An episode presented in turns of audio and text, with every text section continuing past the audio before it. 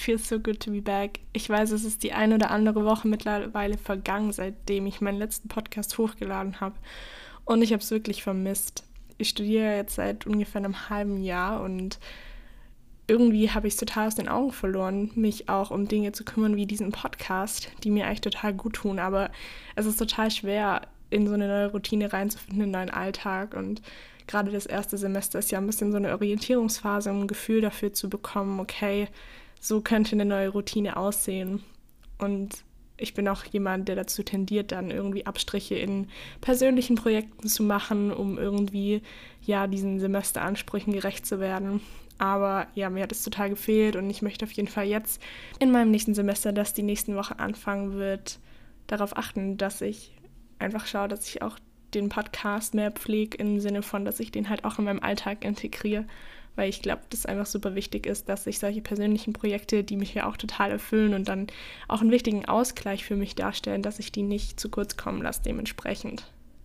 Ihr habt es ja wahrscheinlich jetzt schon am Titel erkannt und zwar habe ich die heutige Folge Eifersucht Revisited genannt. Ja, der Titel hat sich für mich eigentlich direkt erschlossen, weil ich ja meine vorletzte Folge geteilt habe mit euch zum Thema Eifersucht und die war sehr an euren Beiträgen orientiert. Da gab es ja eine Umfrage auf Instagram zu verschiedenen Fragen zum Thema Eifersucht und ich habe da nach eurem Input gefragt. Wir haben das zusammen in der letzten Folge zum Thema Eifersucht ausgewertet und ich habe euch da auch so ein paar wissenschaftliche Hintergründe dazu erzählt und bei mir hat sich zu diesem Thema sehr viel getan die letzten Monate und ich habe ganz schön viele Erkenntnisse zum Thema Eifersucht gehabt und die möchte ich euch einfach nicht vorenthalten. Das Thema Eifersucht ist tatsächlich eins, das mich selbst überraschenderweise das letzte Jahr über irgendwie mehr beschäftigt hat, als ich es von mir selbst erwartet hätte. Und ich persönlich habe auch ganz viel nach Podcast-Folgen zum Thema Eifersucht gesucht und auch einige dazu angehört. Und ähm, ja, so Erkenntnisse hätten mir da, glaube ich, einfach total geholfen. Und ich hoffe vielleicht dem einen oder anderen von euch auch. Und ja, dementsprechend wird das heute mal wieder ein richtiger Seelenstrip.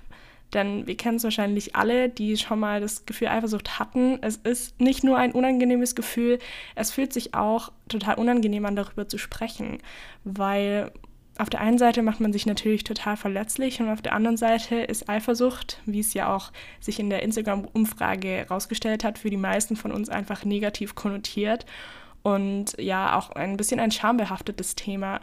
Also unsere Verletzlichkeit, vielleicht auch Themen wie Selbstwert und ja, haben einfach Angst auch vor Ablehnung, wenn es um das Thema Eifersucht geht, weil niemand so wirklich sich, glaube ich, irgendwie auch wohlfühlt in dieser Rolle des eifersüchtigen Partners oder der eifersüchtigen Partnerin. Tatsächlich habe ich mir aber eigentlich gedacht, ist Eifersucht ein Thema, das wir irgendwie mehr normalisieren sollten, darüber zu sprechen. Denn auch wenn ich viel Redebedarf hatte über dieses Thema im letzten Jahr, habe ich gemerkt, dass eigentlich alle Menschen, die welche Art auch immer einer Beziehung pflegen, mit diesem Thema konfrontiert sind. Manche mehr, manche weniger manche sind selbst der Part, der eifersüchtig ist, oder manche sind der Part, der mit der Eifersucht des Partners oder der Partnerin konfrontiert sind. Und ja, ich finde es einfach super wertvoll, sich darüber auszutauschen, weil es mir persönlich gezeigt hat, hey, das ist nichts Abnormales, dass ich Eifersucht auch manchmal empfinden kann. Und dadurch, dass es so tabuisiert ist, fühlt man sich oft mit dem Thema so ein bisschen alleine gelassen.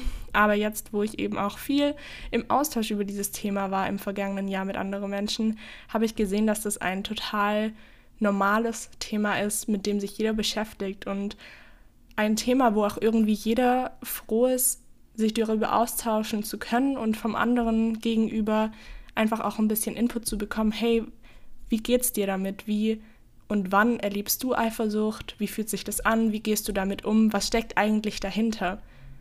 Vor ein paar Tagen saß ich zum Beispiel mit einem guten Freund von mir zusammen und wir haben beide über das Thema gesprochen. Und uns beiden hat es total gut getan und ich habe auch das Gefühl, wir beide waren sehr erleichtert, so offen mit jemandem über dieses Thema sprechen zu können. Ja, einfach weil es plötzlich normal war, dass wir dieses Gefühl empfinden. Und es war auch super spannend, weil wir mehr diesen, diesen Fragen auch auf den Grund gegangen sind, was steckt eigentlich hinter der Eifersucht? welche Motive habe ich denn eigentlich selber, eifersüchtig zu sein? Also erfüllt meine Eifersucht irgendeinen tiefgründigeren Zweck oder spiegelt meine Eifersucht irgendeine ja, Angst wieder, die ich vielleicht bis jetzt mehr verdrängt habe. Eine Erkenntnis, die ich auf jeden Fall die letzten Monate gemacht habe, ist, dass sich mit der eigenen Eifersucht auseinanderzusetzen sehr schwierig ist. Man muss total ehrlich sich gegenüber sein, also auch sich unangenehmen Fragen stellen und ja, auch irgendwie ehrlich zu sich selber sein, sich wirklich selbst in dem Spiegel anschauen, selber einen Seelenstrip hinzulegen. Und tatsächlich ist es etwas, was ich die letzten Monate gemacht habe. Und sich mit der eigenen Eifersucht zu beschäftigen, ist zwar super unangenehm und äh, ja, fordert auch viel von einem ab im Sinne von, man setzt sich auch mit seinen eigenen Persönlichkeitsanteilen auseinander, mit denen man sich eigentlich nicht so gerne auseinandersetzt, weil das keine Persönlichkeitsanteile sind wie ich bin voll hilfsbereit oder ich bin voll der ehrliche Mensch, die sich vielleicht auch ganz gut anhören, sondern es geht hier wirklich um Persönlichkeitsanteile, die wir vielleicht eher lieber versteckt halten würden. Auf jeden Fall habe ich aber gelernt, dass sich damit zu beschäftigen und auch vielleicht selbstkritisch sich mit dem eigenen Eifersuchtsthema auseinanderzusetzen, trotz des unangenehmen Parts auch total lohnt, weil ich durch die letzten Monate einfach dieses Thema für mich aufarbeiten konnte und das Gefühl habe, dass sich das dementsprechend positiv auf nicht nur die Beziehung zu mir selber, sondern auch partnerschaftliche Beziehungen bei mir ausgewirkt hat. Ich habe das Thema für euch mal runtergebrochen und tatsächlich hat sich dieses, meine eigene Eifersucht nochmal besucht zu haben, also meine Eifersucht revisited, kann ich eigentlich ganz gut in zwei Schritte unterteilen. Der erste Schritt war der ein bisschen unangenehmere Part, und zwar war das der Schritt, in dem es nur um mich selber geht. In dem ersten Part habe ich also wirklich komplett nur mich selbst reflektiert. Oft wird ja gesagt, dass Eifersucht auch viel mit dem eigenen Selbstwert zu tun hat. Ich denke schon, dass das einen großen Anteil haben kann, weil man einfach, wenn man selbstkritischer ist und einen instabileren Selbstwert, sage ich mal, dann kann die Angst schon größer sein, dass ja, der Partner oder die Partnerin vielleicht jemanden besseren findet, aber nicht, weil es unbedingt jemanden besseren als dich da draußen gibt, sondern weil du noch nicht selber deinen eigenen Wert erkannt hast, dass du eben selber der Jackpot in der Beziehung bist und wenn du selbst daran nicht glaubst, ist klar, dass der Zweifel und die Angst, dass es nicht so ist, umso größer ist. Das heißt, in dem ersten Part habe ich mich komplett mit meinen eigenen, ich nenne sie mal verletzten Anteilen beschäftigt. Also im Sinne von, was trage ich denn aus alten Beziehungen für Ängste mit in diese neue Beziehung? Und auch, was sind meine Motive für diese Eifersucht? Ist das Motiv Verlustangst? Man kann ja auch sich die Frage stellen, auf wen oder was bin ich eifersüchtig? Also es ist ja oft vielleicht eine Charaktereigenschaft oder es ist die Art und Weise, wie mein Partner, meine Partnerin eine Beziehung zu jemand anderem als mir führt. Es kann aber genauso auch wirklich ein Mensch oder eine Person sein. Und wenn man dann auch generell ein Mensch ist, der sich schnell vergleicht mit anderen und vielleicht dann sich selber immer schlechter dastehen lässt, als man eigentlich ist, dann stellt ja diese Person, auf die wir dann eifersüchtig sind, auch eine gewisse Bedrohung dar, beziehungsweise diese Person nimmt eine gewisse Rolle in unserem Leben ein. Und ich fand es dann auch mal ganz spannend, mich damit zu beschäftigen, die Person oder die Personen, auf die ich eifersüchtig bin, was repräsentieren die denn für mich? Welche Bedrohung, Anführungszeichen, stellen die für mich dar? Und in diesem Kontext geht es gar nicht mal unbedingt darum, um diese Angst, oh, das ist eine Bedrohung für meine Beziehung. Diese Person könnte meinen Partner oder meine Partnerin vielleicht mir wegnehmen oder ich weiß nicht so ganz, welche Gefühle mein Partner, meine Partnerin dieser Person gegenüber hat.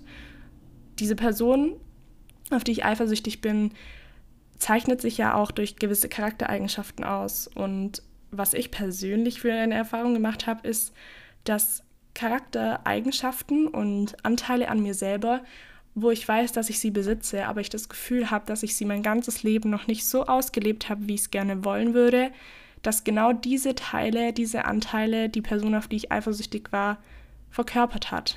Und da hat mir eigentlich die Eifersucht auch geholfen, mir die Augen zu öffnen, weil ich gemerkt habe, hey, Deswegen fühle ich das vielleicht, weil die Person das schafft, das auszuleben, was ich nicht ausleben kann.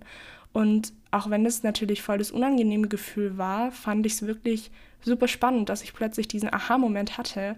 Ich erinnere mich noch voll an den Abend, an dem ich dieses Aha-Erlebnis hatte. Also das war wirklich als würden mir die Schuppen von den Augen fallen und ich so, ach so, es geht vielleicht gar nicht hier um einen Beziehungskontext. Es geht vielleicht viel mehr darum, was diese Person für mich darstellt. Und als ich das plötzlich begriffen habe, welche Charakterzüge und Eigenschaften, welche Charakteristika diese Person für mich darstellt, die ich selber so gerne mehr ausleben würde, hat sich eben auch eine totale Erleichterung in mir breit gemacht, weil ja, weil ich irgendwie einordnen könnte, woher diese Gefühle kommen, der Eifersucht auch. Und weil es irgendwie auch mal interessant und spannend war, sich zu überlegen, hey, Eifersucht hat nicht unbedingt immer nur was mit mir und meinem Partner zu tun, sondern halt in dem Kontext auch diese Charaktereigenschaften, die eigentlich nur mit mir und einer anderen Person, die eben genau diese Eigenschaften darstellt, zu tun. Dieser erste Part von Eifersucht Revisited beschäftigt sich dementsprechend nur mit dir selber, mit deinen verletzten Anteilen, mit deinen eigenen Motiven, mit deinen eigenen Ängsten und, und trotz, dass dieser Part wirklich auch ein wichtiger ist und viel auch mit dem eigenen Selbstwert zu tun hat, ist mir ganz wichtig auch auf den zweiten Schritt der ganzen Sache aufmerksam zu machen. Die letzten Posts, die ich zu Eifersucht auf Instagram gelesen habe, haben alle auf das Gleiche abgezielt. Du solltest mal dich mit deinem eigenen Selbstwert beschäftigen. Du solltest nicht deinen Partner mit deinen eigenen Selbstwertproblemen belasten. Und sofern ich das auch verstehe und nicht ganz abtun will, wie ich selber gesagt habe, natürlich kann da auch immer eine Selbstwertproblematik dahinter stecken, aber das ist einfach nicht alles, was Eifersucht ist. Eifersucht ist auch etwas, das auch bei dem anderen liegen kann, bei deinem Beziehungsgegenüber. Und nachdem ich diesen ersten Schritt gemacht habe, nachdem ich für mich aufgearbeitet habe und mir eingestanden habe, welche Verantwortung trage ich für die Eifersucht, ist es auch okay und ich finde es auch wichtig und gesund für dich selber und für die Beziehung, diesen Part mal hinter dir zu lassen und im zweiten Part mal deinen Partner anzuschauen. Das muss ja vor allem sollte auch nicht auf eine abwertende, abschätzende Art sein. Das sollte auch nicht überkritisch oder übertrieben sein, aber es ist auch in Ordnung, bei deinem Partner, deiner Partnerin hinzuschauen und sie oder ihn auch zu kritisieren. Also das Gleiche, was du bei dir gemacht hast, darfst du auch bei deinem Beziehungsgegenüber tun. Zu schauen, wo liegt denn seine oder ihre Verantwortung. Gerade wenn du eigentlich ein Mensch bist, der nicht eifersüchtig ist und dir dieses Gefühl in einer neuen Beziehung ganz fremd ist, finde ich es nochmal mehr legitim, genau hinzugucken. Denn wenn man viele Jahre lang nicht eifersüchtig ist und dann plötzlich schon, dann wird schon auch was dahinter stecken. Und ich denke nicht, dass sich von der einen Beziehung zur nächsten plötzlich dein Selbstwert komplett um 180 Grad gedreht hat. Also kann passieren, aber ich würde sagen, es ist wahrscheinlich eher der Ausnahmefall. Das heißt, erlaube dir auch selber jetzt zu schauen, wo liegt die Verantwortung bei meinem Partner. Also vor allem auch, welches Verhalten, welche Äußerungen, welche Kommentare lösen diese Eifersucht aus, welche Verhaltensmuster und vor allem Verhaltenswiederholungen, ja, rufen dieses Gefühl in mir vor? Und vor allem auch, was wünsche ich mir stattdessen.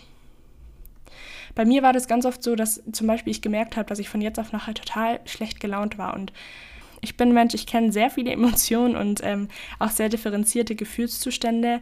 Allerdings ist schlecht gelaunt einer, der sich sehr selten bei mir einstellt. Also wirklich dieses ähm, Grumpy Cat schlecht gelaunt sein. Und ganz oft habe ich gemerkt, ah, da war so kurz vorher, ich weiß nicht, manchmal handelt es sich nur um Minuten, manchmal auch um Stunden, war ein Szenario, das irgendwie Eifersucht aus gelöst haben könnte. Und diese schlechte Laune konnte ich jetzt nicht einordnen, ist das jetzt eine Art von Eifersucht oder ist es ähm, eine andere Reaktion auf dieses, ähm, auf diese Äußerung oder das Verhalten meines Partners.